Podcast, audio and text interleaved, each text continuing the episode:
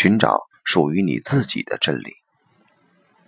别人证悟到的真理，只是他自己的真理，而不是你的真理。印度哲人葛印卡。我学心理学一心近二十年，这个过程中，经常听到持有一些理论或看法的人说：“这就是真理。”这样的说法似乎在说，除非你也持有这一理论或看法，否则你就无法认识自己、揭开人性之谜或成为一个优秀的治疗师。但我的经验显示，其实最重要的是找到属于你自己的真理。我是弗洛伊德的使者。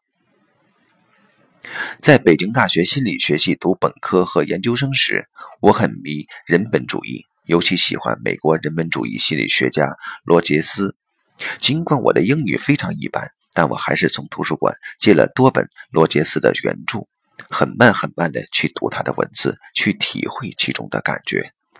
同时，我很不喜欢弗洛伊德。觉得他太阴暗了，什么泛性论，什么性欲攻击是人类的两大驱动力，什么童年决定论，这些太消极、太灰暗了，我不喜欢。我更喜欢人本主义对美好人性的肯定。与此相对应的是，我那时读人本主义的书籍和文章时，总是很有感触，并因此无形中接触了许多相关联的书籍。如马丁·布伯的《我与你》，美国思想家梭罗的《瓦尔登湖》，俄罗斯小说家陀思妥耶夫斯基的一系列著作，我国哲学家刘晓峰的《沉重的肉身》等等。在我看来，这些著作中都有一种暖暖的感觉，都有对人性的信心。也许是因为那时排斥精神分析。所以看弗洛伊德的原著时，尽管很喜欢他对人性的洞若观火的觉察力，但总是有些排斥，读不下去。读不下去，那就不勉强自己了。我一向如此，不强迫自己去做什么。一直到二零零一年研究生毕业时，我都对精神分析没感觉。但二零零五年开始主持《广州日报》的心理专栏时，我突然发现。自己这时对精神分析很有感觉了，很容易领悟精神分析学派的道理，而再读弗洛伊德的书，那种勉强感也消失了，读起来一点都不费力。更有趣的是，二零零六年我去上海参加中德班（中国与德国合作的一个培训精神分析的项目）的前一晚，做了一个梦，梦中我杀死了秦桧的干儿子。当秦桧派来的兵马前来捉拿我时，我理直气壮地对他们说：“我是弗洛伊德的使者，他们便不能拿我怎么样了。”醒来后，我的感触非常强烈，知道这是我一个重要的梦。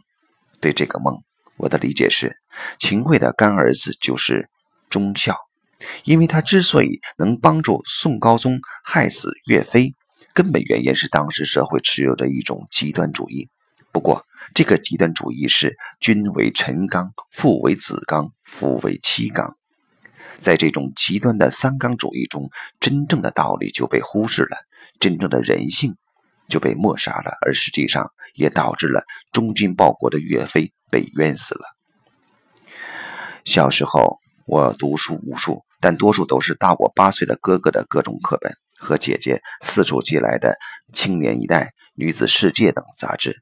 家中仅有的两本大书，一是《说岳全传》，一是法国文豪雨果的《悲惨世界》。《悲惨世界》读起来有点噩梦的感觉，我现在还记得那种沉重感，所以印象中只是读了几遍。而《说岳全传》，我读了不下一百遍，但奇怪的是，其中的情节我长大后几乎全忘了。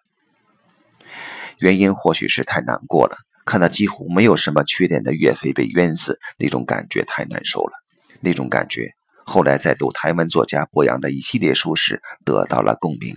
他说：“我们这个民族的历史，就是英雄都没有好下场的历史，就是英雄气短而小人得志的历史。”但是读秦朝以前的历史，这种感觉就很少有。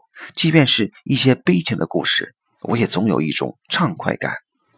而秦朝统一后的历史，这种感觉就越来越少，压抑和郁闷的感觉就越来越强。在秦桧和岳飞的故事上，这种感觉达到了顶点。